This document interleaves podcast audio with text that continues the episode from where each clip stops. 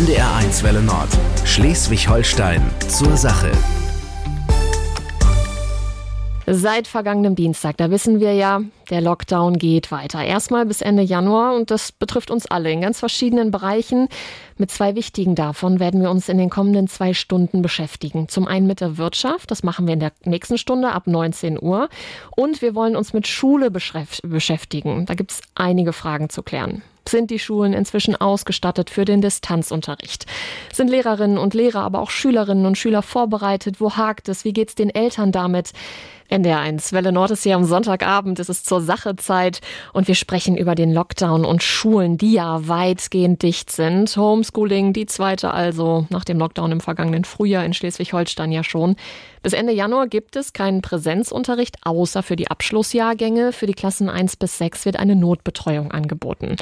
Darüber möchte ich sprechen in dieser Stunde in zur Sache. Nicht ich alleine, sondern natürlich mit meinen Gästen. Am Telefon zugeschaltet für die kommende Stunde ist Amelie Grothusen aus Eckernförde. Sie ist Landesschülersprecherin der Gemeinschaftsschulen in Schleswig-Holstein. Moin. Moin. Hallo. Und bei mir im Studio Thorsten Muschinski aus Elmshorn. Er ist Vorsitzender des Landeselternbeirates der Gemeinschaftsschulen in Schleswig-Holstein ebenfalls. Hallo. Hallo, schönen guten Abend. Schön, dass Sie da sind. Bevor wir drei jetzt gleich in Ruhe miteinander schnacken, da wollen wir mal hören, was Bildungsministerin Prien zur aktuellen Situation sagt. Und mein Kollege Stefan Böhnke hat schon vor der Sendung mit ihr gesprochen. Frau Ministerin Prien, es hieß immer, Schulen und Kitas sollen so lang wie möglich geöffnet bleiben. Nun haben wir die Lockdown-Verlängerung auch für Schulen, bis auf eine Notbetreuung und für die Abschlussklassen. Wie schwer fällt Ihnen das?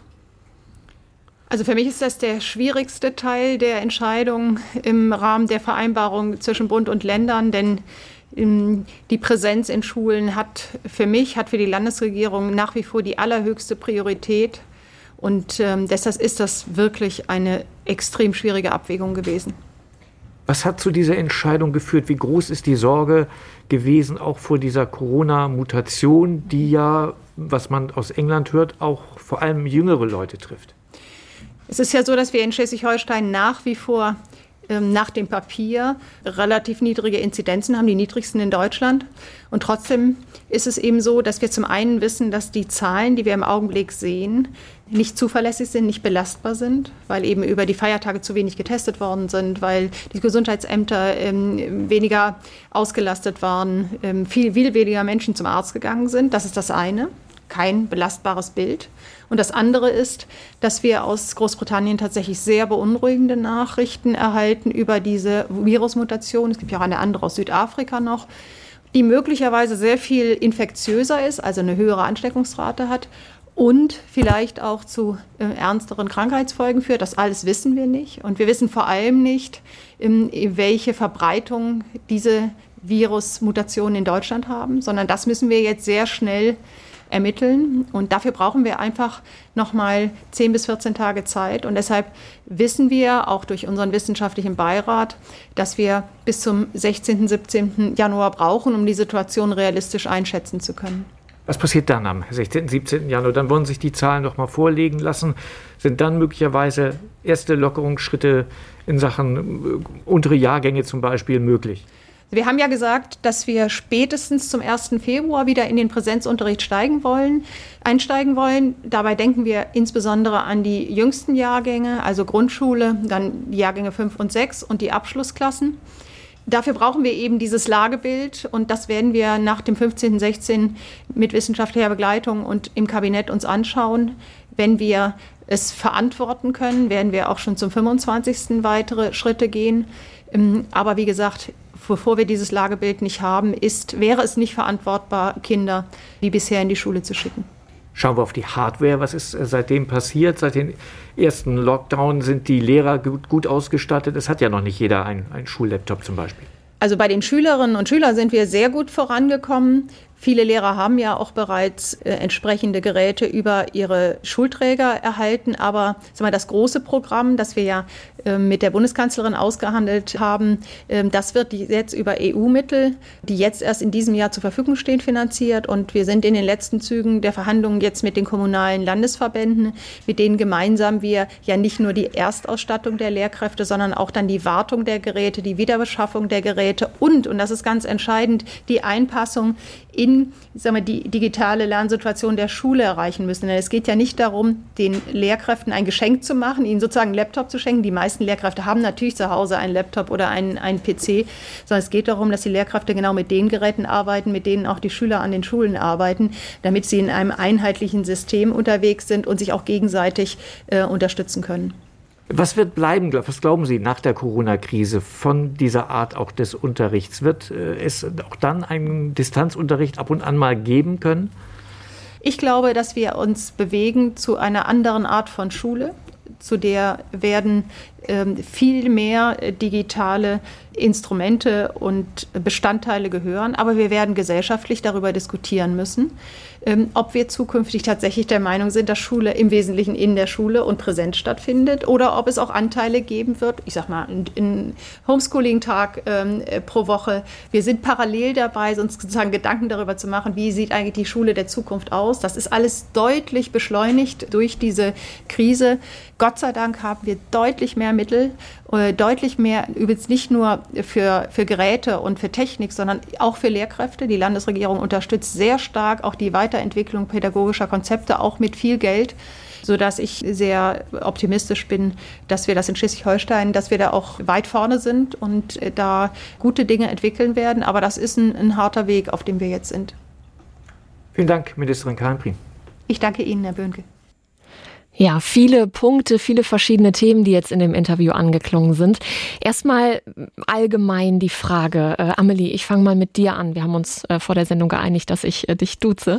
Ja. Ähm, du machst ja geplant dieses Jahr deinen Abschluss. Was hältst denn du davon, dass die Schulen zu sind? Du gehörst jetzt ja zu den Abschlussjahrgängen, da gibt's ja eine Ausnahme, aber erstmal generell, was hältst du davon, dass die Schulen jetzt erstmal zubleiben bis Januar, Ende Januar? Ähm ja, also ich würde sagen, aufgrund des Infektionsgeschehens ähm, ist es grundsätzlich der richtige Weg erstmal. Auch dass gerade ähm, ja alle Klassen, also es erstmal auch keine Öffnung gibt für Grundschüler sowie auch für fünfte und sechste Klassen. Ähm, und ähm, ich finde es so ähm, weit sehr gut, auch von der Ministerin und allgemein auch von der Landesregierung, dass sie jetzt erstmal die Abschlussklassen vorgezogen haben, sodass jetzt Abschlussklassen eben höhere Priorität haben.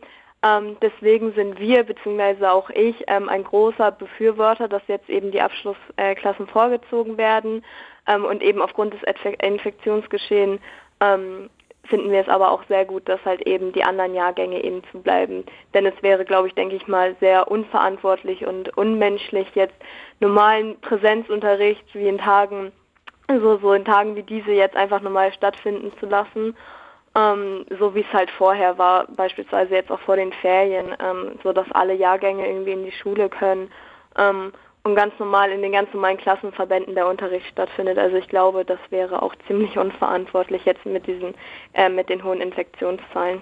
Ja, über die Ausnahme für Abschlussjahrgänge wollen wir gleich noch mal im Detail sprechen. Herr Moschinski, was sagen Sie denn erstmal allgemein jetzt zu dem Lockdown an Schulen? Also ich kann Amelie da nur hundertprozentig zustimmen. Ähm, wir, wir sehen das ganz genauso. Ähm, es, es gab eigentlich überhaupt keine Alternative, als jetzt so zu handeln. Ähm, und, und ich sehe es auch ganz genauso, oder wir sehen es auch ganz genauso, ähm, dass für die Abschlussjahrgänge da jetzt eine, eine Möglichkeit geschaffen wurde, ähm, dass sie unter den gegebenen Bedingungen überhaupt eine Chance haben, wirklich noch an ihre Abschlüsse zu kommen, ähm, war genau der richtige Schritt. Wie der Schritt dann durchgeführt wurde, ähm, okay, da sprechen wir gleich noch drüber, ähm, aber letzten Endes vom, vom Grundgedanken her äh, war das genau der richtige Weg. Wir haben es gerade schon gesagt, es gibt, äh, es gibt Ausnahmen bei dem Präsenzunterricht, der ja eigentlich ausfällt bis Ende Januar hier in Schleswig-Holstein wegen der hohen Corona-Infektionszahlen. Die Ausnahme ist, dass zum einen gibt es eine Notbetreuung für die Klassen 1 bis 6 und zum anderen dürfen aber Abschlussjahrgänge in die Schulen kommen, eben damit sie bestmöglich auf ihre Abschlüsse vorbereitet werden. Amelie, du bist an einer Gemeinschaftsschule in Eckernförde. Erzähl doch mal, wie sieht das für dich jetzt aus? Ähm, ja, also genau, also ähm, wie ja vorhin schon gesagt, ähm, finden wir es halt sehr gut, also auch ich, dass ähm, wir jetzt halt eben in die Schule gehen können. Ähm, und es ist halt, denke ich mal, auch ziemlich wichtig, aufgrund dessen, dass halt eben die Abschlussprüfungen dieses Jahr sehr früh sind. Ähm, ich glaube, wären die halt später gewesen wie auch in den letzten Jahren, äh, hätte es da jetzt auch nicht so ein riesen, äh, so riesen Diskussion gegeben, wie es jetzt gewesen wäre. aber ja, also auf jeden Fall sind wir damit sehr zufrieden, weil man halt eben jetzt diese Vorbereitungszeit auch einfach braucht. Ähm, wie genau Was heißt das, das denn? nachher alles aufgebaut ist, weiß ich nicht, ob wir da nachher nochmal genauer ins Detail kommen. Ähm, sonst, wie gesagt, es ist halt irgendwie, was wir halt so ein bisschen ähm, doof finden, dass halt so jede Schule so ein bisschen ihr eigenes Konzept machen kann. Da gab es halt eben keine, ähm, ja, keine klaren Angaben, Konzepte, wie auch immer man das jetzt nennen möchte vom Ministerium bezüglich ähm, der Schulen, also wie man damit jetzt handhaben soll mit den Abschlussprüfungen wie- Prüfungen beziehungsweise mit der Vorbereitung. Wie handhast, Ähm, handhabt das denn deine Schule zum Beispiel? Was ist für dich ab morgen? Ja, genau. Für mich ab morgen ist es so, dass ähm, wir an unserer Schule äh, Wechselunterricht haben, beziehungsweise auch Hybridunterricht. Ähm, also es war ja so oder so schon von vorne ab angegeben, dass die Klassen aufgeteilt werden sollen, damit halt eben der Abstand eingehalten werden kann. Ähm, und das hat halt unsere Schule, also meine Schule jetzt auch so gemacht, dass ähm, wir halt eben in zwei Gruppen aufgeteilt wurden. Diese Gruppen haben wir allerdings auch schon so im November eingeteilt, falls es halt eben äh, zu solchen Situationen kommen sollte, ähm, hatten wir diese Gruppen auch schon im November so eingeteilt. Ähm, und dann diese Gruppen, also bei uns sind es A- und B-Gruppen, ähm, haben halt ihren Stundenplan bekommen. Und bei uns ist es halt so, dass die Gruppe A am Montag in die Schule geht und die Gruppe B am Dienstag und so wechselt das halt immer. Und ähm, Dass eben nicht halt alle Gruppe- aufeinandertreffen. ja, genau. Mhm. So, jetzt hat halt Gruppe A ähm, eben dreimal in der Woche Schule jetzt diese Woche und Gruppe B halt aber nur zweimal in der Woche, aber es wechselt halt. Dafür habe ich, also ich bin jetzt in Gruppe A, habe dann darauf die Woche Zweimal. nur zweimal in der Woche Mhm. Schule und die andere Gruppe halt dreimal in der Woche. Das ist ja eine Möglichkeit, zumindest ein paar Schülerinnen und Schüler voneinander zu trennen, dass nicht alle aufeinandertreffen. Es gibt aber trotzdem sehr viel Aufruhr am Lieber ist es gerade schon angeklungen. Herr Moschinski, Sie haben mir eben gesagt, dass Sie in den letzten Tagen unfassbar viele E-Mails bekommen haben von Eltern, von Schülerinnen und Schülern, die einfach nicht wissen, was jetzt Phase ist. Was bemängeln Sie in Sachen Präsenzunterricht für die Abschlussjahrgänge? Na, insbesondere ähm, bemängeln wir da ganz klar, ähm, dass der Unterricht nach Stundentafel gegeben werden soll. Ähm, Sprich ganz normal, wie es eben auf genau, dem Stundenplan genau. steht. Das heißt, ähm, in, im Klartext, es wird der ganz reguläre Stundenplan unterrichtet, inklusive aller Nebenfächer. Ähm, und da stehen wir einfach auf dem Standpunkt, dass, dass das im Moment wirklich ja weder, weder nötig noch sinnvoll ist, ähm, dass, dass die Schülerinnen und Schüler jetzt, jetzt in, in äh, Kunst, ähm, Musik und sonstigen Fächern unterrichtet werden, ähm, wo man doch auf der anderen Seite sagt, äh, ja, so wenig Kontakt wie möglich und trefft euch nicht und ähm, passt auf. Äh, Und dann wird da ähm, Unterricht in, oder der Unterricht in den Nebenfächern auch in Präsenz durchgeführt.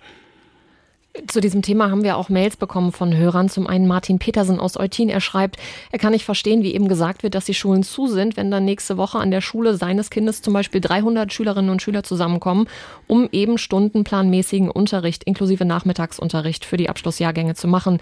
Ganz ähnlich auch Laura Maßmann aus Neuratjensdorf. Sie schreibt, die Landesverordnung stimmt nicht mit dem Schreiben des Ministeriums an die Schulen überein. In der Landesverordnung steht nämlich, es kann einen Präsenzunterricht geben. In dem Schreiben an die Schulen steht es noch anders. Herr Muschinski, vielleicht können Sie das nochmal erläutern. Ja, man muss da unterscheiden. Es, es gibt ähm, zwei, zwei unterschiedliche Informationen. Ähm, es gibt zum einen äh, aus dem Ministerium eine, eine Mail von Donnerstag. Ähm, in der wurde noch davon geredet, ähm, es soll Präsenzunterricht äh, geben für die Abschlussjahrgänge ähm, und der hat nach Stundentafel zu erfolgen. Ähm, es wurde dann einen Tag später, also ungefähr 24 Stunden später, gab es dann wieder eine neue Mail, wie, wie schon in, in unzähligen Fällen vorher, ähm, in der das Ganze revidiert wurde. Ähm, und dann war es die offizielle Corona-Verordnung ähm, der Ministerin, in der dann davon geredet wurde, es kann Präsenzunterricht angeboten werden. Und ähm, ich, ich habe in den letzten Tagen auch, auch mit sehr vielen Lehrkräften und Schulleitungen gesprochen, ähm, die, die einfach verzweifelt waren, ähm, sagten, wir, wir haben uns hier dran gemacht und wir haben, wir haben uns schon Konzepte erarbeitet, wir haben uns Lösungen erarbeitet. Ähm, und es war, es war für die Katz. Es war alles für die Katz. Und ähm, es ist einfach nicht verständlich. Wir, wir, wir sehen darin keinen Sinn, ähm, ganz im Gegenteil, eher eine, eine sehr große Gefahr. Was, wohin müsste es gehen, Amelie? Ihr als ähm, Landesschulsprecherinnen und Sprecher macht euch da ja auch Gedanken. Was würdet ihr euch denn wünschen? Ja, also ähm, erstmal gebe ich da auch Thorsten ähm, auf jeden Fall recht, weil ich denke mal auch das, was wir uns jetzt äh, wünschen, man muss halt eben klare Ansagen in Anführungszeichen machen vom Ministerium aus und das auch klar an die Schulen rüberbringen.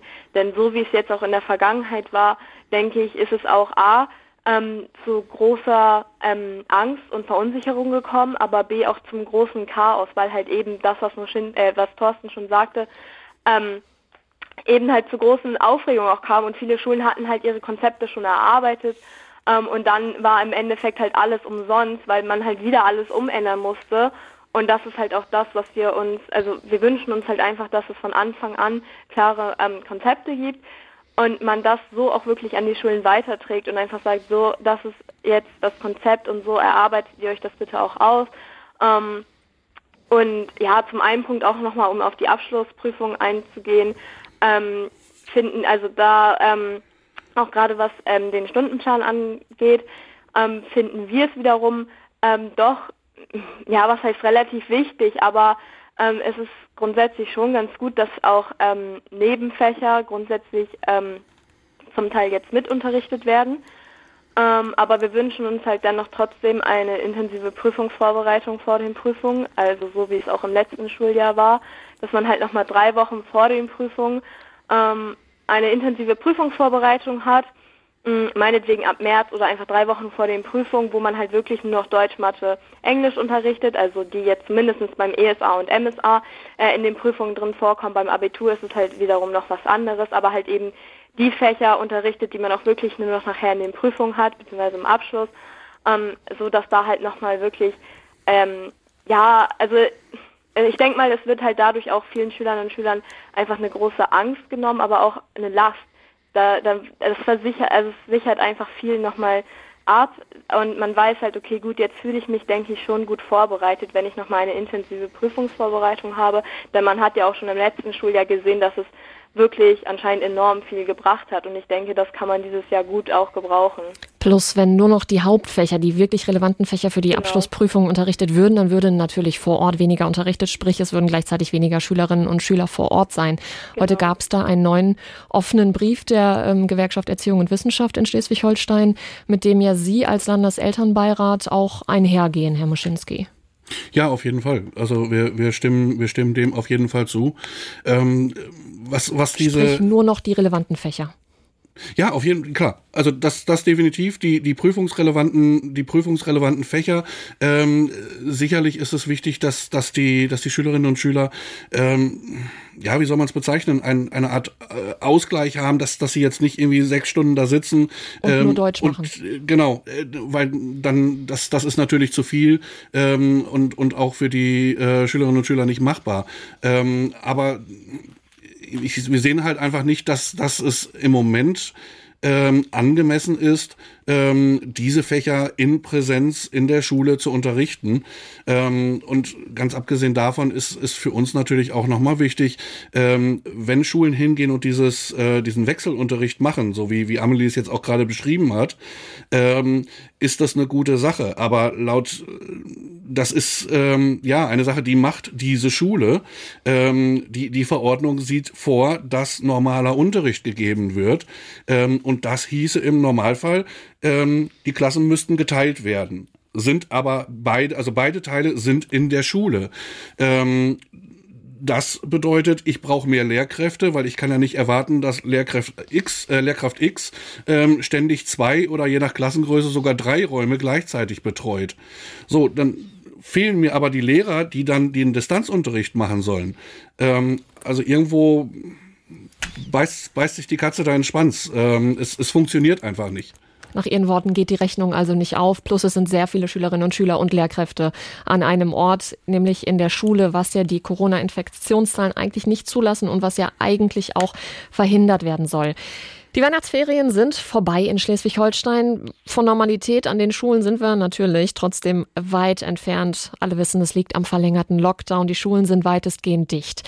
Eben haben wir schon ein Interview mit Bildungsministerin Prien gehört und da hat sie immer wieder vom wissenschaftlichen Beirat und auch der wissenschaftlichen Begleitung gesprochen, die eben bei den Entscheidungen, die das Ministerium trifft, eine richt, äh, wichtige Rolle gespielt haben. Bei mir im Studio ist äh, Thorsten Muschinski, Vorsitzender des Landeselternbeirates der Gemeinschaftsschulen in Schleswig-Holstein. Wie sieht es denn mit den Eltern aus? Wurden die auch vom Ministerium angehört und eingebunden? Das ist eine schwierige Frage. Ähm, gehen wir den offiziellen Weg? Ja, wir wurden angehört. Ähm, Jetzt es, kommt das dicke Aber. Genau, also es, es gibt ähm, die uns zustehende Anhörung, gerade was Verordnungen und, und solche Dinge angeht.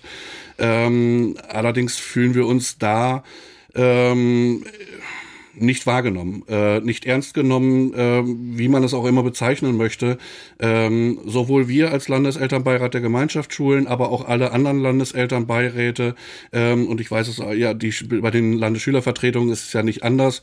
Ähm, wir äußern uns regelmäßig zu zu diesen Dingen. Wir kriegen die Entwurfsfassung, haben dann die Möglichkeit, da eine Stellungnahme zu abzu, äh, dazu abzugeben ähm, was wir auch grundsätzlich machen. Ähm, wir investieren da sehr viel Zeit, ähm, denn das, das ist halt nichts, was man innerhalb von fünf Minuten mal eben geschrieben hat. Äh, leider hat sich nur in, in letzter Zeit ähm, da ganz deutlich äh, abgezeichnet, dass von diesen ganzen Dingen, die wir eingebracht haben, im Endeffekt nichts bei rausgekommen ist. Und mit nichts meine ich wirklich nichts. Äh, Amelie äh, Rothusen ist bei uns am Telefon, Landesschülersprecherin der Gemeinschaftsschulen, auch hier in Schleswig-Holstein. Gerade ist es schon angeklungen. Wie ist das bei den Landesschülervertretungen? Ist das, läuft es da besser? Mm, ja, also im Grunde genommen ist es bei uns eigentlich ja fast gleich wie auch bei den Eltern. Ähm, man sitzt ja auch zusammen in Sitzungen ähm, und bei uns jetzt gerade auch vielleicht nochmal auf Sitzungen so ein bisschen einzugehen, es ist halt ähm, was wir Schüler auch immer schade finden, gerade aufgrund dessen auch, dass wir immer in diesen ganzen Situationen auf eben drinstecken, weil wir halt eben noch zur Schule gehen und so. Und wir können halt einfach nicht nachvollziehen, warum wir nicht einfach früher eingebunden werden. Klar, ähm, wir können auch vollkommen nachvollziehen, wenn es aufgrund der aktuellen Lage und es ist halt auch nicht, beim Ministerium nicht immer viel Zeit da. Ähm, aber wir würden uns halt schon wünschen, wenn man vielleicht auch mal vorher mit uns irgendwie drüber reden würde, weil so ist es halt einfach, man redet mit uns irgendwie vielleicht mal einen Tag vorher oder ein paar Stunden vorher, bevor diese ähm, ganzen Entscheidungen an die Öffentlichkeit getre getreten werden, redet man vorher mit uns. Ähm, und das hätte man halt einfach auch in den meisten Fällen, denke ich mal, ähm, deutlich früher machen können, weil so heißt es für uns, okay, eigentlich können wir da gar nicht mehr mitreden. Klar, uns wird zwar gesagt, was jetzt eigentlich wirklich beschlossen wurde, beispielsweise bei der KMK dann auch, ähm, aber grundsätzlich der Kultusministerkonferenz. Genau. Ähm, grundsätzlich haben wir da dann ähm, auch gar keinen Einfluss mehr drauf, weil das ist eben nach der KMK, nachdem sich eben ähm, Karin Prien und Daniel Günther beschlossen, äh, beraten haben und dann eben die Entscheidungen schon gefallen sind. Ähm, und erst danach wird mit uns gesprochen und auch aus Schülersicht ähm, und ich denke auch aus, auch aus Elternsicht würde, würden wir uns einfach wünschen, dass man vielleicht in der Zukunft ähm, wenn dann die Zeit es erlaubt, wo ich mir eigentlich ziemlich sicher bin, dass es nicht unbedingt in allen Fällen der Fall ist, aber ich denke, ähm, es wäre schon möglich, sich vielleicht auch mal ein bisschen dann die Zeit zu nehmen. Und man hätte auch einfach vielleicht mal vor der KMK mit uns irgendwie reden können. Und dann hätte man halt eben die Vorschläge, die wir hätten, auch mit mit den Vorschlägen hätte man dann halt eben auch in die Kultusministerkonferenz reingehen können. Also und ganz so, klar der Wunsch nach mehr Genau. Nicht nur mehr Einbindung, die findet ja statt, aber dann auch nach mehr Umsetzung der Ideen, die eben ja. eingebracht werden. Ja, genau. Wir wollen, ähm, wir, wollen nicht, wir wollen nicht einfach nur Informationsempfänger sein, Eben, sondern ja. wir, wir möchten uns beteiligen und das im Positiven. Also das ist ja das, worum es uns geht. Ähm, mir, mir ist das ganz wichtig, das, das klar, klar zu machen. Es geht uns nicht drum, ähm, wir wollen jetzt hier entscheiden oder wir haben äh, bestimmen hier, ähm, sondern wir, wir möchten gerne auf Augenhöhe zusammenarbeiten und ja. das Beste für alle gemeinsam erreichen. Das ist alles, was wir möchten. Genau das vielleicht auch von Ihrer Seite wahrscheinlich als Appell äh, ans Bildungsministerin da Wie, wie schon viele Male gemacht, ja. Ja. Ähm, wir wollen noch über ein weiteres Thema sprechen und das ist natürlich das sogenannte Homeschooling, das Zuhause-Lernen, das Dist Distanzlernen. Ähm, Amelie, du bist Schülerin an einer Gemeinschaftsschule in Eckernförde. Du hast schon Erfahrung damit. Wie ist denn das bisher gelaufen? Ja, also Grundsätzlich ähm, habe ich persönlich damit gar nicht mal so schlechte Erfahrungen, weil ähm, ich das Glück habe, dass meine Schule das sehr gut auf die Reihe bekommen habe. Aber ich kenne natürlich äh, auch Gegenteile. Also es gibt auch sehr große, also da gibt es halt sehr große Unterschiede auch. Und wo sind denn die größten Probleme? Ähm, die größten Probleme, denke ich mal, sind bei der Digitalisierung auf jeden Fall und auch bei der Umsetzung, wie ich wirklich ähm, das auch in die Digitalisierung umsetze, den Stoff, den ich vorher wirklich in der Schule so hatte. Ich glaube, damit haben auch viele Lehrer ein Problem und ich glaube, damit haben auch viele Schüler ein Problem. Ich will nicht sagen, dass alles negativ war. Ich glaube, wäre diese Pandemie nicht gekommen, wären wir, ähm, ich will nicht sagen niemals, aber wären wir, glaube ich, nicht ähm, so weit gekommen, wie wir jetzt gekommen sind im Bereich Digitalisierung. Also ich glaube nicht, dass wir, wenn es die Pandemie nicht gegeben hätte, dass wir jetzt so gut ausgestattet werden, was Digitalisierung angeht, ähm, als würde es sie halt eben nicht geben. So, ich glaube, da hat sich wirklich viel getan und das ist, denke ich mal, ein großer positiver Schritt. Ähm, aber ich glaube, ähm, es ist halt, es ist schwierig, wie die einzelnen Schulen sich, wie die einzelnen Schulen das umsetzen. Tatsächlich ist es auch mehr oder weniger äh, eine Schulsache, weil da halt auch eben jede Schule ihr eigenes Konzept hat. Jede Schule hat eine eigene Schulplattform. Also die häufig genutzte Schulplattform ist ja mittlerweile iSurf. Ähm, aber auch das funktioniert halt nicht so, wie man es, glaube ich, hätte. Also ganz klar, die Systeme sind einfach oft zu überlastet. Ähm, und da muss halt, da muss man halt nochmal in der Zukunft vielleicht mehr drauf achten. Ähm, aber ich glaube, grundsätzlich ähm, ist das relativ positiv verlaufen. Klar gibt es da auch wieder die ein oder anderen Lehrer, ähm, die das halt eben nicht so um gesetzt haben, wie man sich das vielleicht gewünscht hat oder auch Schulleitungen, die halt eben da diesbezüglich kein gutes Konzept hatten. Ähm, aber grundsätzlich habe ich persönlich, so wie auch das, was ich gehört habe, ähm, ganz gute Erfahrungen damit, außer halt eben Ausnahmefälle. Aber ähm, ich glaube, die sind da eher so in der Minderheit. Herr Moschinske, Sie haben ja eine Tochter, die äh, auch noch zur Schule geht, voraussichtlich dann nächstes Jahr ihren Abschluss macht, sprich mhm. jetzt noch nicht unmittelbar im Abschlussjahrgang ist. Ja. Donnerstag und Freitag gab es ja diese sogenannten Übungsdistanzlerntage. Was haben Sie denn gehört? Wie sind die gelaufen? Amelie hatte gerade schon erwähnt, es gibt iSurf als Plattform, es gibt auch It's Learning, es gibt X-School, ähm, unabhängig davon, welche jetzt genutzt wird. Wie liefen Donnerstag und Freitag? Ganz extrem durchwachsen. Also bei meiner Tochter hat's, hat es funktioniert. Ähm, da, da, gab es, da gab es eigentlich nahezu keine Probleme. Ähm, aber wenn, wenn man dann auf, auf Landes, äh, wenn man sich das landesweit anguckt, ähm, gibt es doch, doch äh, extremste Unterschiede, wie, wie Amelie gerade schon sagte. Ähm, es ist ja, wie, wie schon, wie schon seit Anbeginn der, der Pandemie jetzt, ähm, die Schulen, die gut aufgestellt sind, die haben im März schon gesagt, ähm, Leute, geht nach Hause, macht eure Tablets an, äh, macht eure Tablets an, wir treffen uns gleich zum Unterricht. Und, und für die war das einfach eine Selbstverständlichkeit. Die, die haben, die haben ganz normal gearbeitet und das, was die da gemacht haben, verdiente den Namen Unterricht. Ähm, aber es, es gibt halt da auch genauso den anderen Extremfall, ähm, ja, wo, wo dann teilweise wirklich noch, noch Briefumschläge voll Arbeitsblätter äh, verschickt werden. Ähm, die Bandbreite ist wirklich von bis. Und ähm, ja, wir sind einfach da ganz klar der Meinung, es wurde viel gemacht, ob es ein It's Learning ist, ähm, womit wir definitiv nicht glücklich sind, aber es wurde zumindest was gemacht. Ähm, aber es, es reicht vorne und hinten nicht. Ähm, da, da ist einfach an vielen Stellen noch so viel im Argen. Gerade diese ganzen Sachen, Endgeräte, ähm, eine, ne Hardware oder auch eine Server-Hardware in den Schulen, ähm, die ausreichend dimensioniert ist, eine Sprich Anbindung. Nicht zusammenbricht, weil auf einmal alle Schülerinnen und Schüler draufklicken. Ja, genau. Und, und diese, diese ganzen Sachen, äh, ins, auch, auch Endgeräte, dass die an den, dass es immer noch nicht ähm, geklärt ist, dass alle Schüler, die es brauchen, mit einem Endgerät ausgestattet wurden wurden, ähm, das, das ist einfach auch, auch niemandem mehr vermittelbar. Äh, ich meine, wir haben jetzt Januar und im März ging das Ganze los, auch wenn man damals noch nicht wusste, wie umfangreich es wird. Aber ähm, da fehlt, da fehlt jegliches Verständnis. Ja, Bildungsministerin Prien hat es ja vorhin auch im Interview erwähnt, auch zwischendurch natürlich immer mal, alle Lehrerinnen und Lehrer im Land sollen jetzt bald mit extra Laptops äh, ausgerüstet werden. Auch das Geld unter anderem aus dem Digitalpakt Schule, der ja läuft, äh, insgesamt stehen da für Schleswig-Holstein äh, über fünf Jahre verteilt 170 Millionen Euro zur Verfügung. Bisher hat Schleswig-Holstein knapp drei Prozent äh, eben der Möglichkeiten abgerufen. Da ist also noch Luft nach oben. Äh, das sind die neuesten Zahlen, die uns vorliegen. In Stunde eins der zur Sache Sendung hier auf auf NDR 1 Welle Nord geht es heute um die Lage der Schulen nach der Verlängerung des Lockdowns jetzt. Wir haben viel von Elternseite schon gehört, von Schülerinnen und Schülerseite. Viele Lehrerinnen und Lehrer ächzen natürlich aber auch jetzt unter dem Lockdown, jetzt kurz vor Ende des Schuljahres. Es stehen Notenkonferenzen an, die Zeugnisnoten müssen eingetragen werden. An vielen Schulen vor Ort muss das an Landesrechnern gemacht werden, die eben in den Schulen stehen. Sprich, Lehrerinnen und Lehrer müssen hier quasi zwangsweise in die Schulen gehen, treffen da natürlich aufeinander, was vielleicht auch nicht unbedingt gewünscht ist oder was viele auch gerne vermeiden wollen, gerade nachdem Ministerpräsident Günther ja aufgerufen hatte, wenn es denn irgendwie geht, niemanden zu treffen. Ich habe zwei Gesprächspartner hier ja heute bei mir, Thorsten Moschinski, Vorsitzender des Landeselternbeirats der Gemeinschaftsschulen und Amelie Grothusen, Landesschülersprecherin für die Gemeinschaftsschulen hier in Schleswig-Holstein. Eben haben wir es gehört im äh, Interview mit Bildungsministerin Prien. Schule wird sich nach der Pandemie ändern, hat sie vorhergesagt, tut es ja vielleicht auch schon.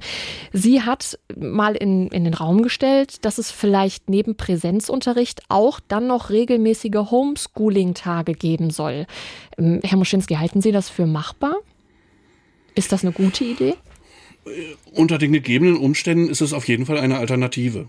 Ähm, also wir haben, wir haben ja schon gesagt, äh, dass, dass wir die, den Präsenz für die, für die Kernfächer, für die Hauptfächer, für die prüfungsrelevanten Fächer ähm, in jedem Fall unterstützen. Ähm, und auch, dass, dass es ja, Abwechslung geben muss, dass auch über andere Dinge gesprochen werden muss, ähm, dass man diese Dinge nicht ganz aus den Augen verliert. Ähm, und da ist es, ist es sicherlich eine, eine gute Alternative, ähm, das dann in, in Homeschooling zu machen. Amelie, du hast nicht mehr so lange Schule, du machst dieses Jahr deinen Abschluss. Ähm, vielleicht betrifft es dich auch noch. Könntest du dir das auch vorstellen? Ähm, ja, also ich denke auch, so wie äh, Thorsten schon sagte, dass es doch eine ganz gute Alternative sein könnte. Ähm, allerdings muss man halt auch gucken, ähm, inwiefern man das dann tatsächlich umsetzen kann ähm, und wie weit man dann nachher auch tatsächlich fortgeschritten sein wird mit der Digitalisierung, weil Stand jetzt würde ich sagen, so wie es jetzt sein wird, klar, denke ich mal, wird sich das sowieso alles noch weiterentwickeln. Ähm, aber so wie es aktuell gerade ist, denke ich mal, ähm, ist es, glaube ich, äh, kein guter Ersatz zum Schulleben, weil sonst, ähm, weiß ich nicht. Also ich denke mal schon, dass es gut funktionieren kann, ähm, aber da muss sich halt im Bereich Digitalisierung, auch gerade Schulplattformen, etc. noch deutlich viel tun, um das wirklich auch ähm, als Alternative nutzen zu können. Genau. Wir haben noch eine Mail bekommen von einem Hörer, Christian aus Pinneberg, und er schreibt, er versteht nicht, warum in Schleswig-Holstein Kinder und Jugendliche weiter Klassenarbeiten und Abschlussprüfungen schreiben müssen. Heute gab es zum Beispiel aus Hamburg ähm, die Mitteilung aus der Schulbehörde, dass eben alle Klassenarbeiten bis Klasse 10 erstmal ausgesetzt werden. Herr Moschinski, hielten Sie das für einen sinnvollen Weg, da jetzt erstmal einen Cut zu machen? Keine Klassenarbeiten? Ja, ich, ich, ich denke, ähm, man, man, muss, man muss einfach jetzt erstmal mit den gegebenen äh, Bedingungen klarkommen. Man, man muss jetzt erstmal erstmal sehen, wie, wie kann man ja im, im übertragenen und im, im wahrsten Sinne des Wortes, wie kann man überleben? Und ähm, ich denke, da ist, ist, sind auch solche Möglichkeiten ähm, eine Option. Das auf jeden Fall. Mm, nochmal ein, um eine, eine andere, ein anderes Thema kurz anzureißen. Ähm, Amelie, du bist ja sicher in Kontakt mit vielen Mitschülerinnen und Mitschülern von dir. Wie ist denn da die Stimmung? Wie sind alle so drauf? Es sind ja doch echt andere Zeiten als gewohnt. Mm, ja, also da ist tatsächlich die Meinung sehr gespalten. Auch wenn wir jetzt in einem Abschlussjahrgang sind, haben tatsächlich wenige Verständnis dafür, ähm, weshalb wir jetzt in die Schule gehen müssen. Das finde ich tatsächlich fragwürdig. Ähm, weil, also ich kann halt irgendwo auch die Angst verstehen, aber ähm, ich meine, es ist ein klares Hygienekonzept gegeben und dieses Hygienekonzept gab es auch schon davor und davor war es komischerweise nie ein Problem. Ähm, und jetzt ist sogar tatsächlich ja noch mehr Sicherheit gegeben aufgrund dessen, dass halt eben der Abstand eingehalten werden muss und der ja auch gegeben ist, auch in den Klassenräumen und ähm, alles andere gilt ja wie vorher. Ähm, deswegen, also ich kann irgendwo auch Ängste verstehen, eben aufgrund auch der Infektionszahlen, ähm, aber ich glaube nicht, dass es halt so beängstigend ist hier in Schleswig-Holstein, dass man sich da tatsächlich Sorgen machen muss, irgendwie sich in der Schule unbedingt anzustecken. Also ich glaube, ähm, komischerweise treffen sich halt viele Leute immer noch privat mit irgendwelchen Freunden, ähm, aber in der Schule, wo ich dann die ganze Zeit mit Maske sitze, Abstand habe, etc., ähm, ist halt wiederum eine Angst. Also ich glaube, ja, da sind die Meinungen halt sehr gespalten. Ähm, ja. Was würdest du dir denn wünschen, wenn du jetzt einen Wunsch frei hast, der hoffentlich in Erfüllung geht? Ähm, ja, gute Frage. Ich würde ich würd mir tatsächlich wünschen, ähm, dass auch viele auch mal Verständnis dafür zeigen würden, ähm, wie jetzt gerade aktuell die Situation ist, weil ich glaube, wenige Schülerinnen und Schüler, also ich merke das auch gerade bei mir ähm, im Umfeld, nicht unbedingt Freundeskreis, aber gerade auch bei mir in der Schule und auch an anderen Schulen hier im Umfeld, wenige haben Verständnis dafür. Ähm, und ich würde mir einfach wünschen, dass halt viel mehr auch mal die Augen öffnen würden und sagen, okay, gut, ja, das ist jetzt aktuell die Situation. Ähm, wir können die Regeln, Maßnahmen irgendwo weitgehend verstehen. Ich meine, es ist halt immer notwendig. Ähm, ich meine, wir wünschen uns einfach alle ein normales Leben irgendwie zurück. Ähm, ob es jetzt wirklich sinnvoll oder nicht ist, ist ja, ja dahingestellt. Aber man sollte halt wenigstens Verständnis dafür zeigen und einfach auch akzeptieren, dass man dieses Jahr seinen Abschluss schreibt und wenn ich damit halt eben ein Problem habe, gut, dann ist das halt eben mein meine persönlich meine mein persönliches Pech, sage ich jetzt mal so, aber dann soll ich halt andere dabei nicht am, beim Lernen irgendwie hindern oder so. Klare Worte von Amelie Herr Moschinski, was wäre Ihr Wunsch? Ich mein, mein größter Wunsch wäre dass, dass wir da wirklich mit, mit allen Beteiligten jetzt nochmal in, ins Gespräch kommen können und ähm, für, für, die, für die nächste Zeit ähm, Lösungen finden, ähm, die, die umsetzbar sind, die sinnvoll sind ähm, und, und die für, für alle Beteiligten auch, auch verständlich und akzeptabel sind. Das, das ist wirklich für, für uns das, das größte Anliegen. Ähm, denn letztendlich, wir, wir ja, wir sehen un, unsere, unsere, unseren Standpunkt auch mal so, so ein bisschen als Vermittler zwischen, zwischen dem, was, was Schule inklusive Schulaufsicht und Ministerium macht und den Eltern. Ähm, aber bei, bei einigen, wie zum Beispiel jetzt Präsenz nach Stundentafel, ähm, haben, haben wir einfach keine, keine Möglichkeit mehr, ähm, das den Eltern auch, auch in irgendeiner Form klar zu machen oder verständlich zu machen. Ähm, denn da gibt es einfach keine Möglichkeit für. Und eine ganze Weile wird uns das ja noch beschäftigen. Bis mindestens Ende Januar wird die aktuelle Situation so sein, wie sie ist, sprich Lockdown an Schulen mit Ausnahme für die Abschlussjahrgänge. Es gibt eine Notbetreuung für die Klassen 1 bis 6. Äh, kommende Woche, dann also ungefähr Mitte Januar, will das Bildungsministerium nochmal schauen, wie haben sich die Zahlen entwickelt und wie kann es dann eventuell ab Februar weitergehen. Ja, und das war auch schon die erste Stunde unserer zur Sache Sendung hier heute. Vielen Dank an meine Gäste Amelie Grothusen und Thorsten Moschinski. Schön, dass Sie beide dabei waren. Ähm, in der kommenden Stunde wollen wir den Fokus auf äh, die Wirtschaft, auf die Situation der Wirtschaft hier bei uns im Land legen mit dem verlängerten Lockdown. Sonntagabend, das ist zur Sache Zeit. Heute mal mit einer zweigeteilten Sendung. Der Lockdown, der steht über der ganzen Sendung. Eben in der ersten Stunde haben wir geschaut, was der Lockdown für die Schulen im Land bedeutet. Und jetzt Jetzt wollen wir den Fokus auf die Wirtschaft legen. Wie lange hält die Wirtschaft noch einen Lockdown aus? Wie viele Unternehmen stehen vielleicht schon vor dem Aus? Und wann werden Hilfsgelder ausgezahlt? Ihre Fragen oder Anmerkungen, wenn Sie welche haben, können Sie loswerden per Mail an zur Sache at wellenord.de oder rufen Sie an, kostenlos unter 08000 96 66 66. Ich bin Ulrike Drevenstedt. Was wird aus den Schulen und der Wirtschaft? Das ist das Thema heute in unserer Sendung zur Sache. Natürlich vor dem Hintergrund des Lockdown. Der geht ja weiter. Das wissen wir seit Dienstag. Hintergrund sind die steigenden Corona-Infektionen. Die Zahl der Corona-Neuinfektionen pro 100.000 Einwohner hier bei uns in Schleswig-Holstein innerhalb von einer Woche ist auch erneut gestiegen auf jetzt 101,2 die sogenannte Sieben-Tage-Inzidenz. Und jetzt hier in zur Sache wollen wir in der zweiten Stunde, in der wir schon sind, äh, um die über die Wirtschaft reden. Telefonisch zugeschaltet sind jetzt Michael Thomas Fröhlich aus Rendsburg. Er ist der Hauptgeschäftsführer des Unternehmerverbandes Nord. Moin. Einen schönen guten Abend. Und auch Frank Denker ist per Telefon dabei. Er ist Inhaber des Billard-Sportcasinos in Lübeck und der Vorsitzende des DEHOGA-Kreisverbands Lübeck. Auch Ihnen moin. Hallo, schönen guten Abend. Ja, und beginnen wollen wir auch diese Stunde mit einem Interview, wo wir alle zuhören können. Äh, mein Kollege Stefan Böhnke aus dem Landeshaus hat vor der Sendung mit Wirtschaftsminister Bernd Buchholz gesprochen. Herr Minister Buchholz, der Lockdown ist noch mal verlängert worden, jetzt bis äh, Ende Januar. Wie tief sind die Sorgenfalten beim Wirtschaftsminister? Tief, das äh, muss ich schon sagen. Jede Woche der Verlängerung bedeutet natürlich eine schwierigere Situation, insbesondere für äh, Teile des Einzelhandels, für die Gastronomie, für die Hotellerie. Äh, für all diejenigen, die nichts kompensieren können, das ist eine schwere Situation. Da schmilzt das Eigenkapital wie die Butter in der Sonne. Und da muss man sich Sorgen machen am Hinblick auf eine Insolvenzwelle, die droht. Ähm, wir können nur hoffen, dass die jetzt eingeleiteten Maßnahmen dazu führen, dass wir dann auch bald wieder das normale Geschäftsleben eröffnen können.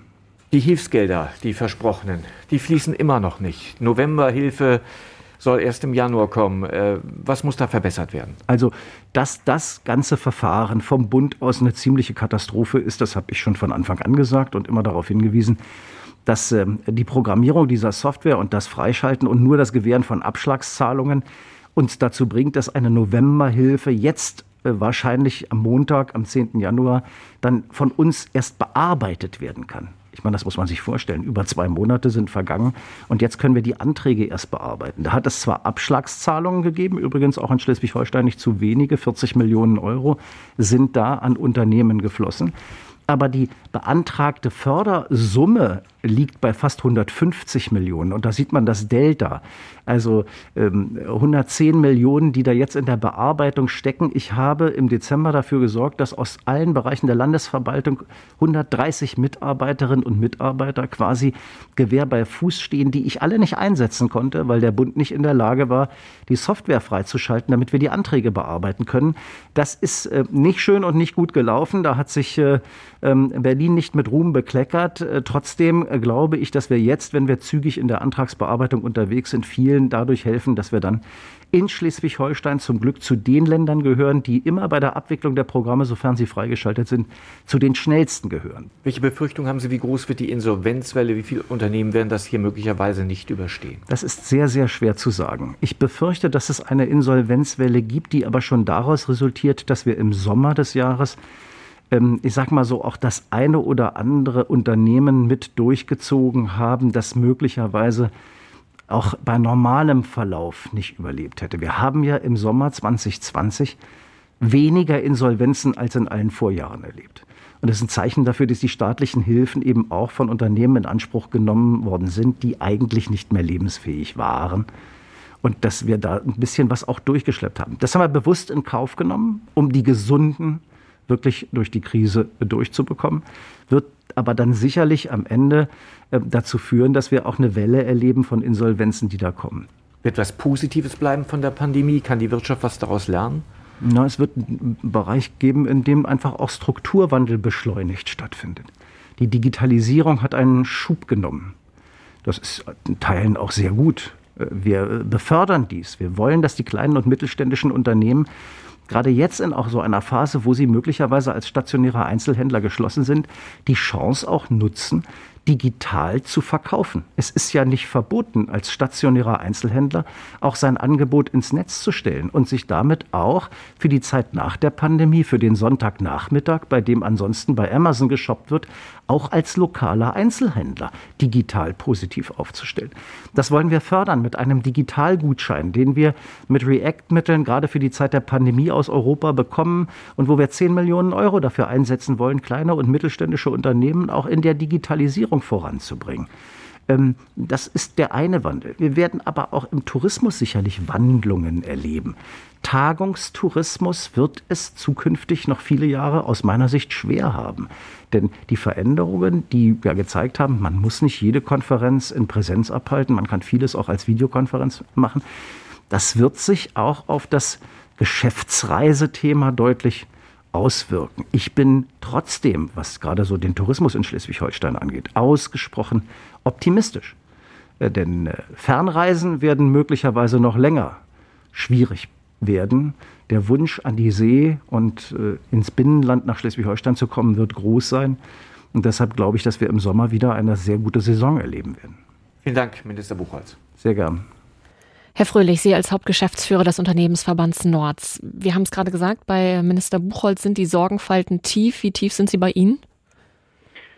Ja, Frau Drübenstedt, die schleswig-holsteinische Wirtschaft ist bislang mit einem blauen Auge davongekommen. Das hat äh, ganz unterschiedliche Faktoren, zu denen wir nachher mit Sicherheit noch äh, kommen werden. Für das Jahr 2021 äh, habe ich nicht nur Sorgen, sondern auch einen Teil an Zuversicht. Wir haben in Schleswig-Holstein Gott sei Dank einen sehr krisenerprobten Mittelstand, viele Local Heroes, äh, die eben auch hier vor Ort wirken, seit Jahrzehnten viele Familienunternehmen mit hoher Verantwortung für die Region, für die Gesellschaft, äh, die auch so sich sehr schnell nicht aus der Verantwortung ziehen werden, sondern auch wirklich Familienvermögen in die Hand nehmen, um diese Krise entsprechend äh, zu überstehen. Und wir haben im Moment in Schleswig-Holstein, insofern können wir ein großes Lob äh, auch an die Landesregierung, auch an diesen Wirtschaftsminister aussprechen, wirklich eine politische Umrahmung äh, gehabt, die uns vieles einfacher, vieles gerettet hat. Und äh, wenn wir aber insgesamt äh, uns ein Stück weit ehrlicher machen, dann müssen wir auch zugestehen, dass wir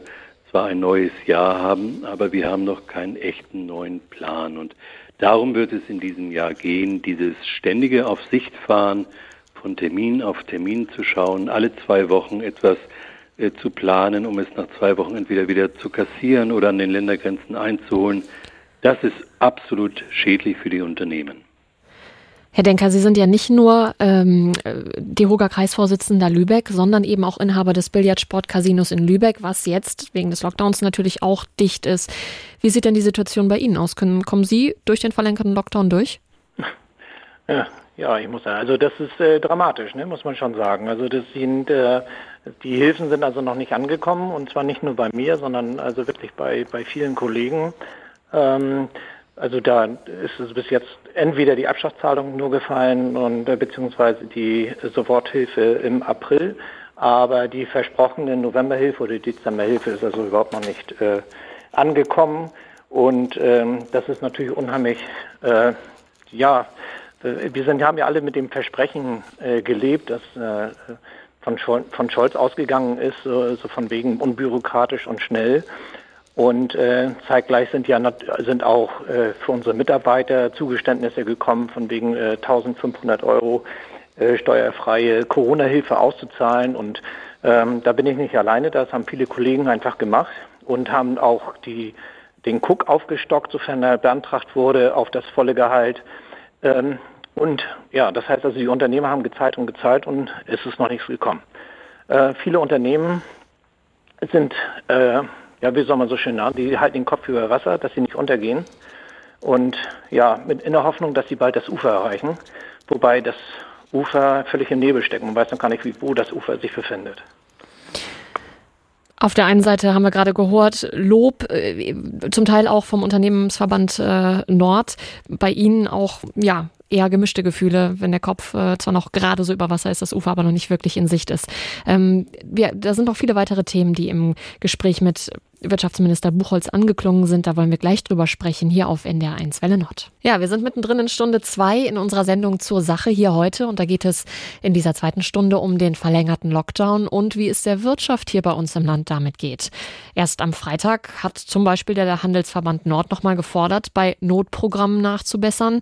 Viele Einzelhändler kämpfen ums Überleben, besonders da Mode- und Schuhgeschäfte. Ähm, am Telefon ist bei mir unter anderem Frank Denker, Inhaber des Billardsportcasinos Lübeck Lübeck und auch DEHOGA Kreisvorsitzender Lübeck. Wir haben eben schon über die Hilfsgelder äh, gesprochen. Wir haben es gehört im Interview mit Minister Buchholz ähm, und auch die Probleme damit. Minister Buchholz sieht die Schuld beim Bund, aber was meinen Sie, hätte das Land unabhängig davon denn mehr tun müssen oder ist es so eben, wie es ist? Ähm, also zum einen, äh, äh der Landesverband vom, vom DEOGA arbeitet sehr, sehr eng mit, dem, äh, mit der Landesregierung zusammen und auch wir wissen, dass Herr Buchholz wirklich äh, sich für die äh, Gastronomie und Hotellerie sehr einsetzt. Ähm, also ich sehe die, die Problematik auch im, eigentlich mehr im Bund. Es ist die ähm, Argumente, die da kommen, dafür habe ich nur null Verständnis. Wir haben zum einen, äh, sagen Sie, das ist ein Softwareproblem. Gut, äh, ich kenne mich ein bisschen mit Excel aus, aber das, was ich allein mit Excel kenne, bedingte Formatierung oder eine Datenbank oder äh, ich, ich, weiß nicht, was daran so riesenkompliziert ist. Also ganz ehrlich, die, äh, das Finanzamt hat äh, sämtliche ID-Nummern, sämtlicher Unternehmen. Warum muss das jetzt über den den Steuerberater beantragt werden. Das sind, äh, könnte alles viel äh, wirklich, wie das angekündigt war, unbürokratisch abgewickelt sein. Das Finanzamt hat die Umsatzzahlen. Warum muss jetzt der Steuerberater nochmal ein ganzes Formular ausfüllen, mit welchem Umsatz im letzten Jahr, im November oder Dezember. Also das Finanzamt hat diese Daten. Ähm, also das ist alles äh, für mich unverständlich, äh, ähm, dass man diesen Weg einfach geht. Ähm, die Mitarbeiter, also wir haben ja äh, also das Scholz und, und Altmaier, die haben wohl etwas über 4000 Mitarbeiter, die da verarbeiten. Lass es nur 2000 Leute sein, äh, Mitarbeiter sein, die diese Anträge äh, beantragen oder beziehungsweise bearbeiten. Ähm, wenn jeder Einzelne einen Antrag pro Stunde macht, der dieser Antrag schon vorbereitet ist vom Steuerberater, also wirklich nur ein Abhaken aus meiner Sicht, dann sind es 16.000 Anträge, die da pro Tag erledigt werden können. Das sind also weniger als 14 Tage, denn wäre allein die Gastronomie mit seinen 220.000 Betrieben in, in, in, ganz Deutschland, wer würde da schon bearbeitet sein? Also da, da fehlt mir das Verständnis.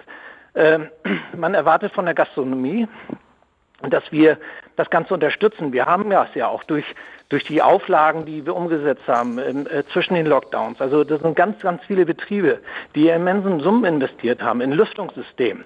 Allein die Umsatzverluste durch, äh, äh, durch die Abstandsregelung.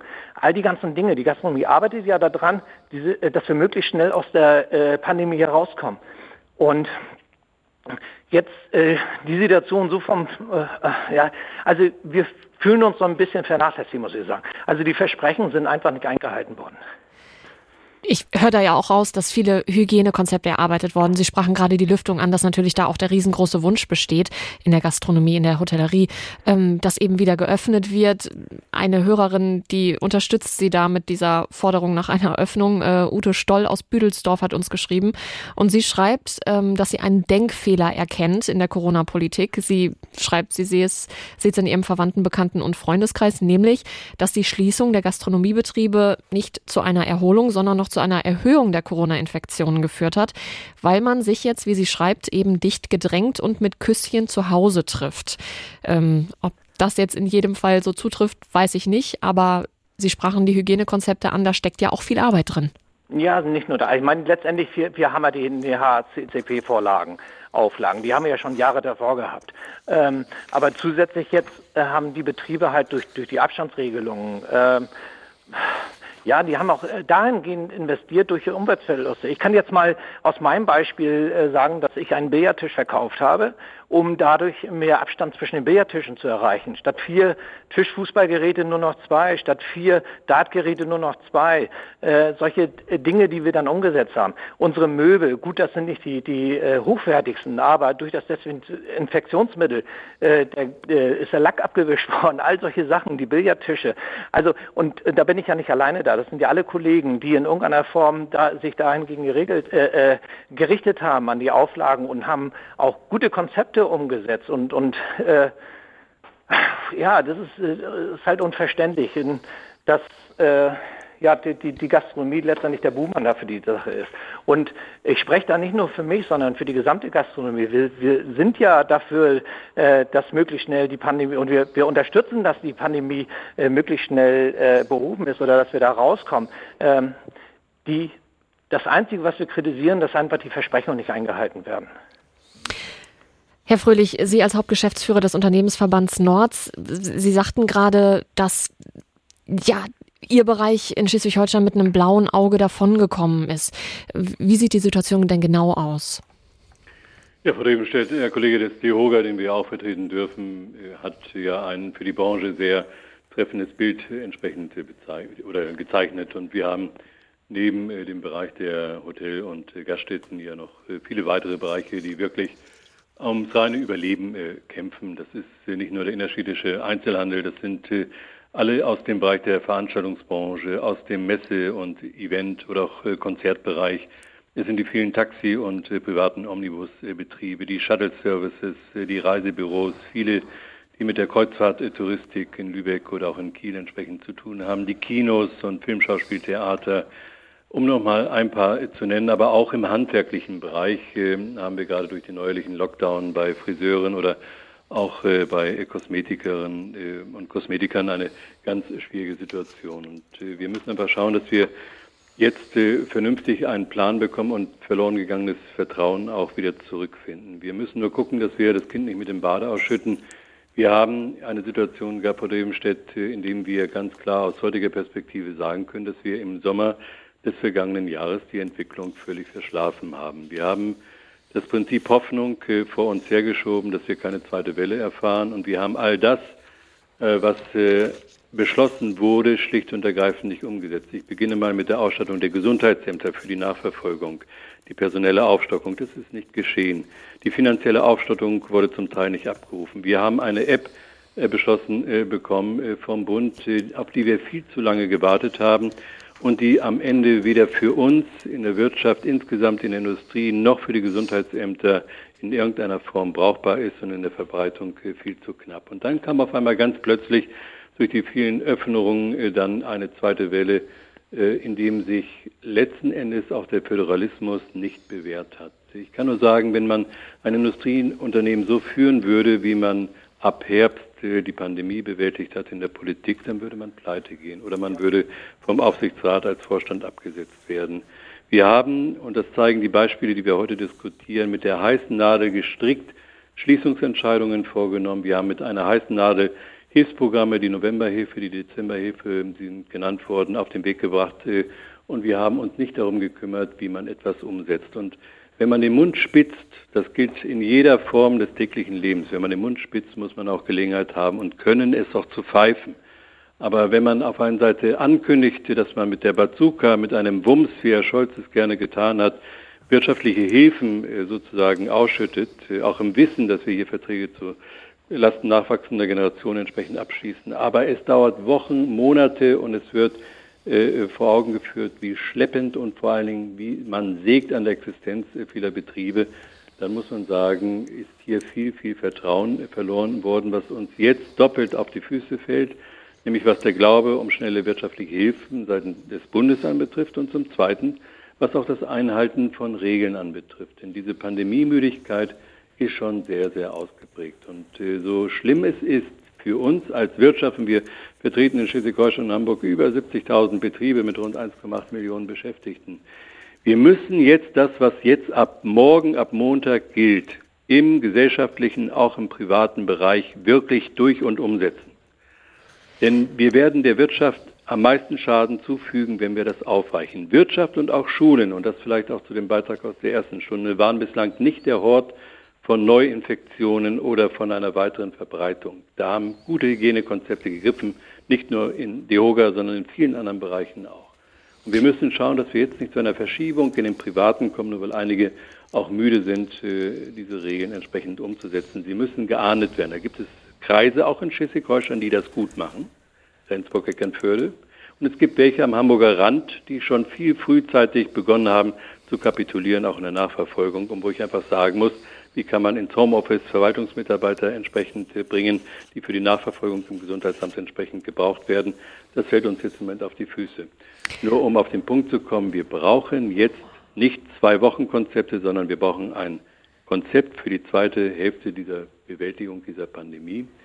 Wie gehen wir mit Teststrategien um? Wie gehen wir jetzt mit Impfen äh, entsprechend äh, um? Und wie verschaffen wir uns in eine Lage, indem wir so viel wie möglich auch Impfstoff zur Verfügung haben, um so breit wie es geht auch ein Angebot an die Bevölkerung äh, zu machen. Und die Wirtschaft, äh, Frau Drebenstedt, sie ist äh, händeringend bemüht von Beginn an über Hygienekonzepte, über Abstandsregeln, über auch Homeoffice letzten Endes ihren Beitrag dazu zu leisten. Und die bisherigen Ergebnisse haben auch gezeigt, dass jedenfalls in der Verantwortung der Betriebe, auch in gutem Zusammenspiel mit Gewerkschaften und Betriebsräten, das große Infektionsrisiko, das Verbreiten in den Betrieben letzten Endes ausgeschlossen worden ist. Nur um Ihre Eingangsfrage mit einem Satz zu beantworten, die nächsten Wochen und Monate, ich sage mal bis Ostern, werden zeigen, wie viele Betriebe entsprechend äh, überleben werden können.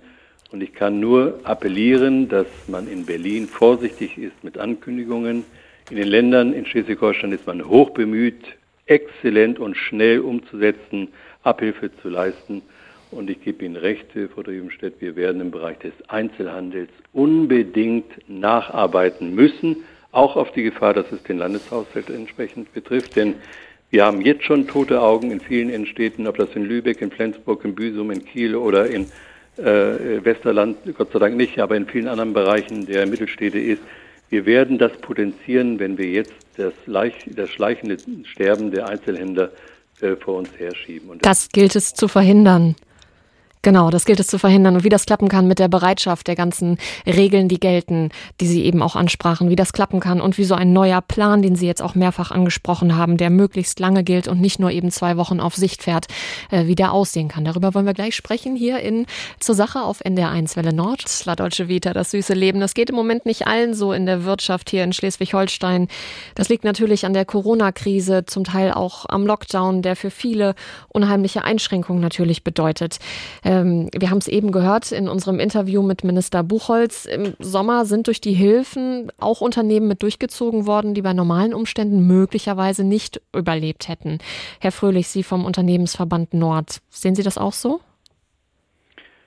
Wir haben mit äh, den Hilfen, auch mit den Regelungen äh, zur Kurzarbeit, aber vor allen Dingen auch mit dem Insolvenzschutz, einen Teil von Unternehmen auch äh, über die Wupper beziehungsweise über, über die nächste Zeit gerettet, äh, die ein schwieriges Geschäftsmodell schon haben. Und äh, in den Fachkreisen spricht man von Zombie-Unternehmen und Zombie-Arbeitsplätzen, die sich möglicherweise daraus entwickelt haben. Das ist nicht in Abrede zu stellen, aber es war am Anfang richtig relativ bereit, die Hilfen auszuschütten, äh, weil man gar nicht unterscheiden konnte, wer wirklich ein tragfähiges Geschäftsmodell hat und wer nicht. Ich glaube, in der Zukunft, wenn wir jetzt nicht mehr diese Schutzschirme auch im Insolvenzschutz in der nächsten Zeit haben werden, wird sich äh, der Spreu vom Weizen trennen und wir werden ein höheres Maß an Insolvenzen leider bekommen und damit auch ein höheres Maß an Arbeitsplatzverlusten.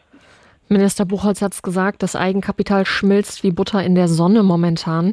Herr Denker, wenn Sie berichten aus Ihrem DEHOGA Kreisverband, ähm, hätten Sie sich da andere Maßnahmen und Hilfen gewünscht? Nein, im Grunde genommen sind die Maßnahmen so äh, schon in Ordnung, wenn sie nur umgesetzt werden. Das, darum geht es ja. Also die November- und Dezemberhilfe, ähm, das finde ich, äh, das war ein, äh, oder ist ein unheimlich guter Ansatz. Ich meine, der eine oder andere rechnet jetzt vielleicht und sagt, naja, 75 Prozent kannst ja glücklich sein, dass du so viel bekommst. Ähm, ich, ich sehe das eher als, als äh, so ein Ansatz auch um die, äh, die Sommermonate für die Betriebe, die halt dort äh, weniger Umsatz gemacht haben, um das ein bisschen auszugleichen. Und dann ähm, finde ich, dass wenn diese Hilfen dann auch gekommen wären, ähm, dann hätte auch, auch äh, ja, viel mehr Unterstützung. Jetzt, jetzt ist es so, dass die Leute auch so ein bisschen äh, für sich kämpfen und, und dass auch die, die Gemeinschaft so ein bisschen dadurch auseinander, äh, auseinanderbricht. Wenn wir äh, mit, in, mit der Hilfe, wenn die denn auch, also ich, ich habe jetzt mittlerweile Zweifel daran, dass sie überhaupt kommt, ähm, und wenn das dann auch rechtzeitig gekommen wäre, dann, dann hätte man den Kopf frei, auch, auch äh, äh, weiter nach vorne zu denken. Aber jetzt ist es, äh, ich kann jetzt auch nur für mich persönlich sprechen, also es sind Gespräche mit, mit der Bank, es sind Gespräche mit, äh, äh mit anderen, äh, äh, die die Forderungen stellen, sei es Krankenkassen und äh, äh sei es andere, andere Ämter, wo man dann einfach Bittsteller ist und sagt, man schiebt das auf, äh, ich kann zurzeit nicht zahlen, ich erwarte immer noch die, die Hilfe. Und äh, die Bank zum Beispiel, die sagt, ja, alles klar, machen wir. Wir erhöhen dein, dein Dispro und dann hast du was zur Verfügung. Das ist aber mit, auch mit einer Bearbeitungsgebühr verknüpft oder und zusätzlich noch mit einem Zinssatz von 17 Prozent. Also pff, Hilfe. ne? Hilfe, ja, führt, führt das denn nicht dann auch ein ganzes Stück weit zur Verdrossenheit, zur Perspektivlosigkeit? Mm, nee, so weit will ich nicht gehen. Also äh, Perspektivlosigkeit. Ähm, ich hatte es ja vorhin ein bisschen gesagt, also wir, äh, den, den, Kopf über Wasser halten und weiterschwimmen, nicht absaufen. Und äh, das, das Problem ist halt, dass, dass das Ufer nicht zu sehen ist. Ich meine, der Unternehmer, äh, der hat ja auch in der Vergangenheit mit anderen Sachen äh, äh, zu tun. Also auch hier kann ich wieder persönlich reden. Also den, ich bin 24 Jahre selbstständig mit meiner Frau.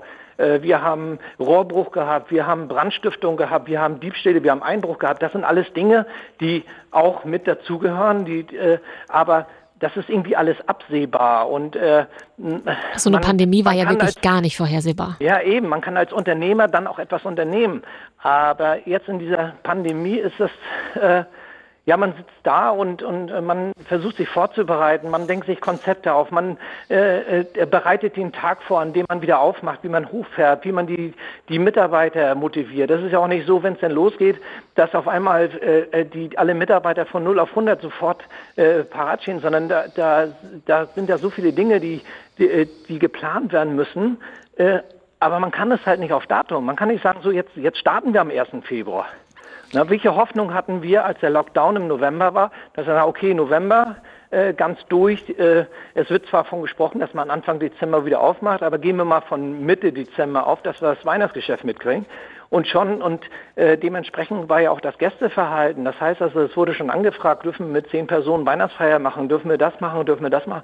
Und äh, all die ganzen Dinge, das ist, ist alles so unplanbar. Man, man, man sitzt so im Dunkeln und weiß gar nicht so richtig, wie, wie man nach vorne gucken kann. Da sind wir genau. Ja, und, ja, da sind wir genau bei dem Plan, den Herr Fröhlich eben auch angesprochen hatte und der gesagt hat, im Moment wird sehr viel auf Sicht gefahren. Das sagt ja auch Minister Buchholz, dass es zum Teil schwer ist, eben mhm. länger als zwei Wochen im Voraus zu planen. Ähm, Herr Fröhlich, an Sie die Frage, wie könnte denn dieser neue Plan aussehen, der möglichst lange Bestand hat?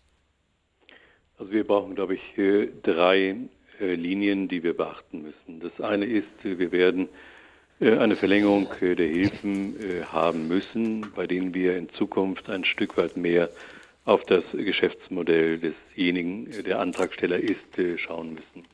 Das Zweite ist, wir müssen ein klares Ziel haben, auf welche händelbare Inzidenz wir hinwollen. Und ich halte hier im Grunde genommen die 50 für zu hoch gegriffen.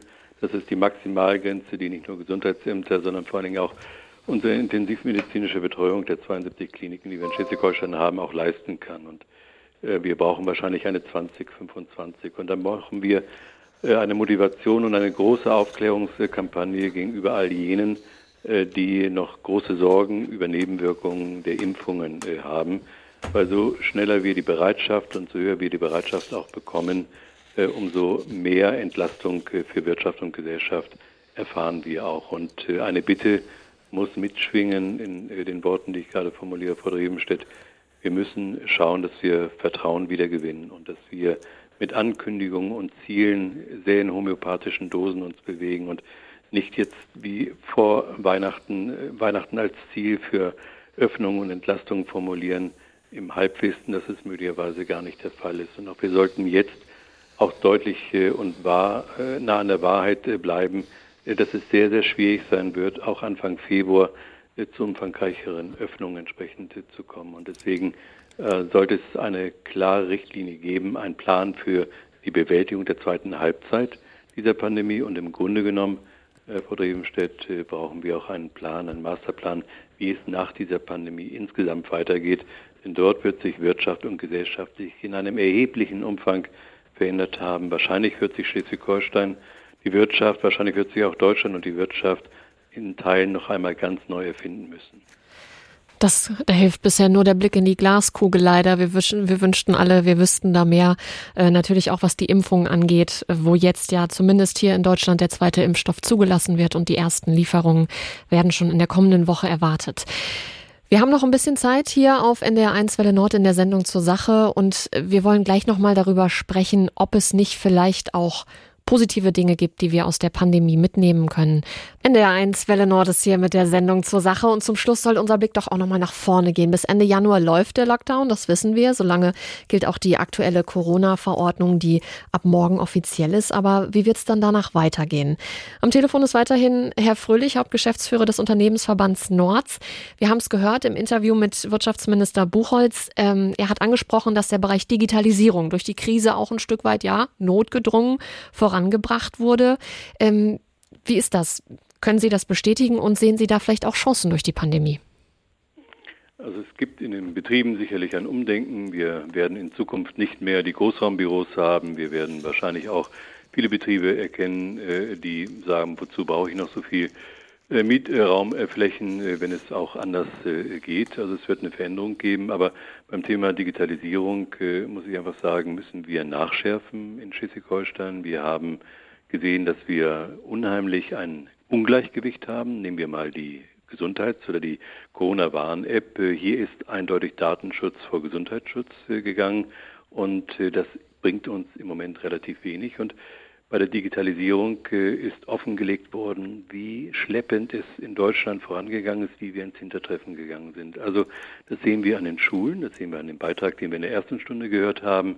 Da hätte man im Sommer des letzten Jahres viel mehr Gas geben müssen. Und ich glaube, äh, wenn es etwas Positives aus dieser Entwicklung abzuringen gibt, dann ist es, dass wir erkennen müssen, dass wir hier beim Thema Glasfaser, beim Thema Digitalisierung insgesamt an Schulen, Gesellschaft und Wirtschaft erheblich ein Brikett ins Feuer zulegen müssen.